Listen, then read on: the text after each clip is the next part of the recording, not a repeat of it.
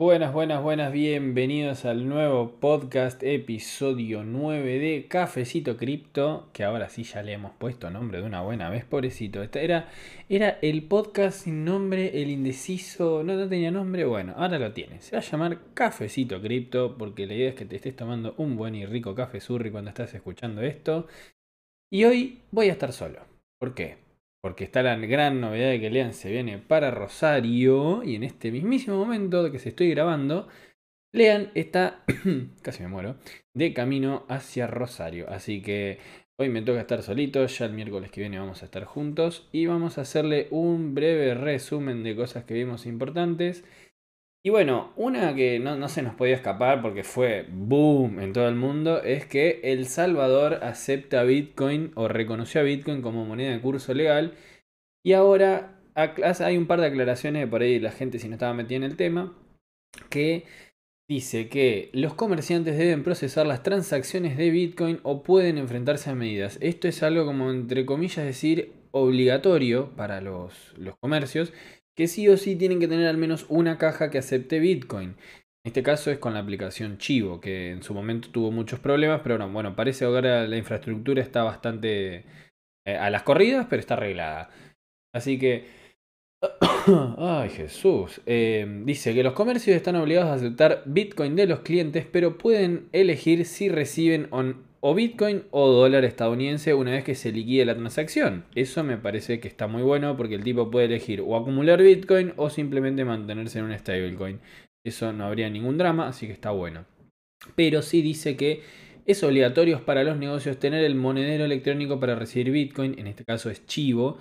Sin embargo, la transacción se tiene la voluntad de recibir Bitcoin o dólares. Eso sí va a depender de de la persona. Lo bueno es que ya sea en stablecoin, ya sea en bitcoin, ya sea en dólares, estamos eh, ya moviendo el tema de pagar con criptomonedas. O sea, ya nos estamos sacando al banco de arriba. Eso es una locura. Así que después dice que los negocios que se van a negar a aceptar Bitcoin estarán operando en violación a las regulaciones locales, así que podrían tener un problemita grande ahí. Dice que la, aclaración se produce mientras los negocios locales están presionando contra el lenguaje contenido en la ley de Bitcoin que establece que los comerciantes deben aceptar Bitcoin como medio de pago. Es como que el deben está ahí medio en... veremos, ¿vio? Así que bueno, eso es el resumen rápido de lo que pasó en Panamá. Eh, oh, en Panamá. Era la que venía ahora, Dios. En El Salvador. Y ahora sí, hablando de Panamá, se suma a la oleada cripto y busca reconocer a las criptomonedas como medio de pago.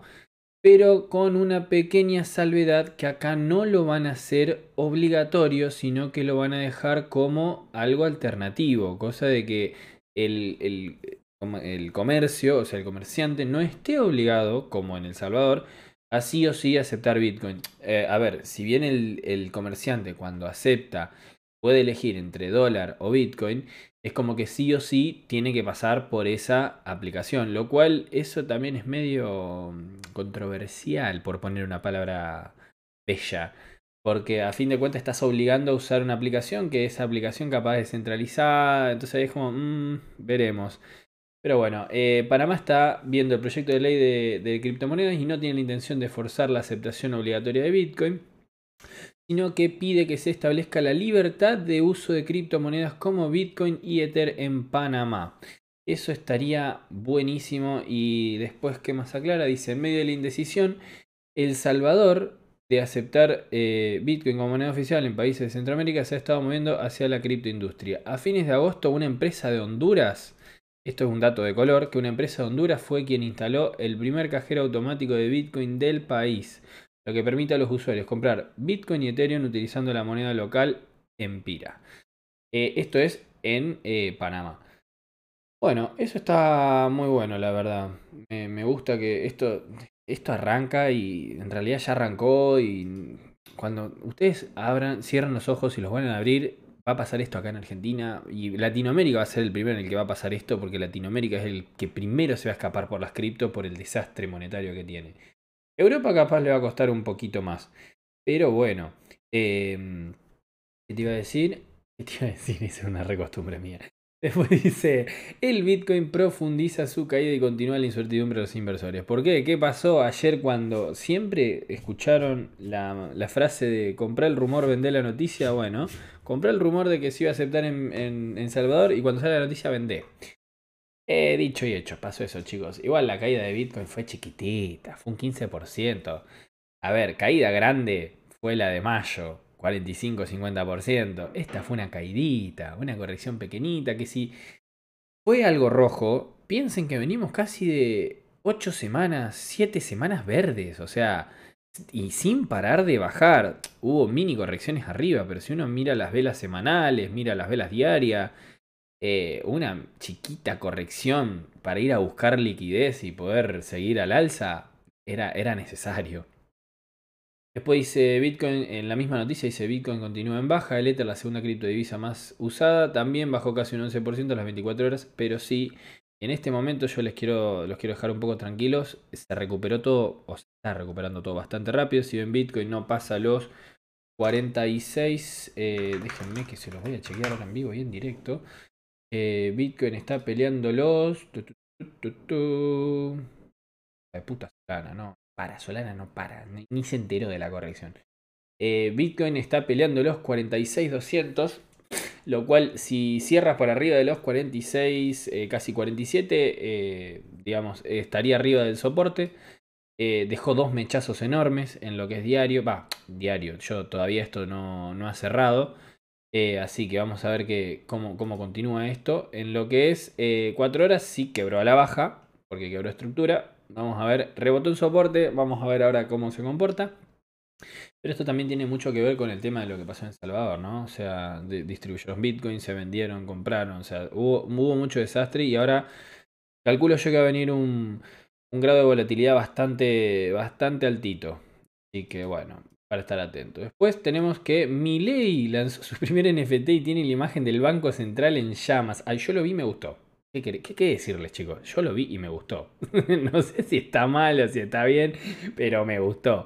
Es el, billete de mil pesos que se prende fuego y él después sale atrás con una cara media, turbina. Pero el NFT está re bien animado. no sé, está re lindo. No tengo ni puta idea cuánto sale. A ver si dice cuánto sale. Eh, está que en bla bla bla. NFT de Javier Millet, bla bla. No, ah, sí.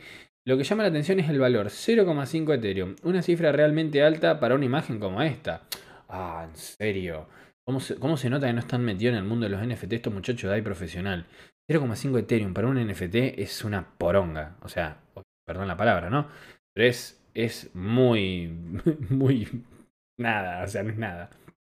Pero bueno, esa es la noticia de chiste de color. La verdad que me gusta. es agradable el NFT y está bien animado. Datazo, porque hay NFT que están animados. Este está lindo. Y vamos a traerle un jueguito que se está por venir. Ya lo estuvimos nombrando en otros. Los nombramos en los streams. Los nombramos en lugares. A ver, quiero ver en vivo y en directo. Va, vivo y en directo para mí, ¿no? ¿Cuánto está la monedita de este jueguito? Y al que nos vamos a referir es a Illuvium. A ver. La monedita en este momento está a 500 dólares. Está bien, descansó porque yo la había visto en 600. Y bueno, ¿qué es Illuvium? Illuvium es básicamente un juego de rol RPG en el cual nosotros vamos a tener que cazar bichitos. Es un mundo abierto. La verdad que los gráficos están hermosos, pero hermosos, sinceramente.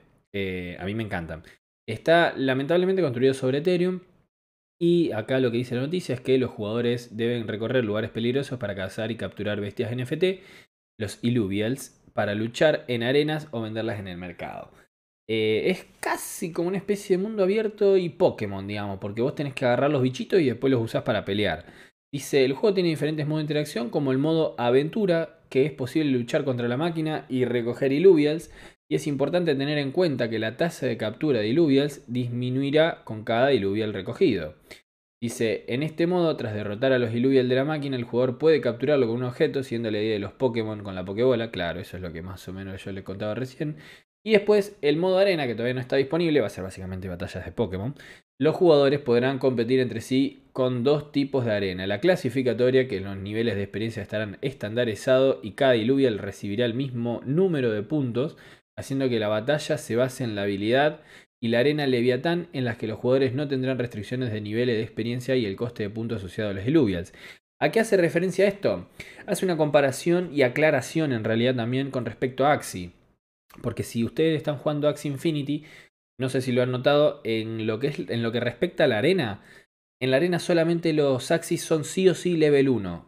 ¿Qué hace eso? Quita la distancia o diferencia de nivel que yo puedo tener yo contra otra persona, o otra persona contra mí, para hablarlo mejor, eh, y entonces, ¿qué pasa? La persona que no durmió por durante cuatro meses dejando sus axis nivel 25, yo que tengo mis axis nivel 12, le puedo competir igual. ¿Por qué? Porque va a depender solo, de mi habilidad, solo y exclusivamente de mi habilidad.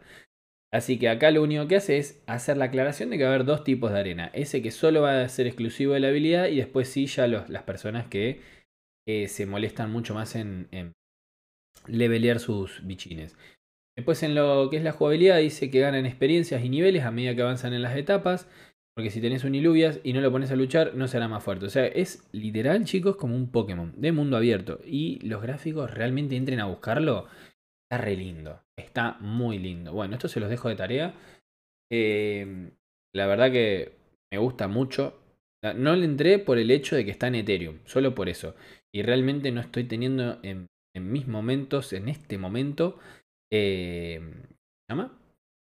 Ah, eh, platita. Pero ¿qué pasa? Estos tipos hicieron todo bien cuando dijeron say goodbye to gas. Eso es algo que está en su sitio. Que dice que bienvenido a la nueva era de los NFT gracias a la integración con Inmutable X. Que esto es, ¿por qué? Porque como todo el mundo sabe en Ethereum las, transacciones son gigantes. Y estos tipos hicieron como una especie de layer extra para que se pueda jugar sin comisión a su juego. Entonces hay que ver qué onda, cómo va a ir. Yo ya me perdí el tren, o creo que me perdí el tren, porque yo realmente a Illuvium lo vi en 90, ¿cuánto lo vi? Sí, en 100 dólares, 90 dólares hace el mes pasado, no, julio, principio de julio. Me acuerdo que lo habían pasado los chicos del grupo y bueno, ahí está 500 y no sé si realmente vale la pena entrar o cuánto sale entrar todavía.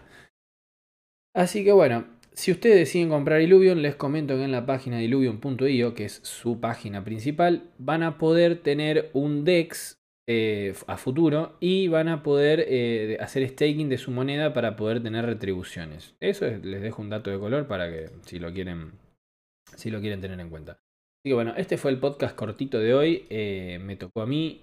Espero que Leon esté viajando bien, ya llegue pronto y cuando llegue la verdad que para mí se va a venir todo, ustedes ya empezaron a ver buenos cambios. Así que nada, gente, muchas gracias por escuchar esto. Chau, chau. Nos estamos viendo el próximo miércoles.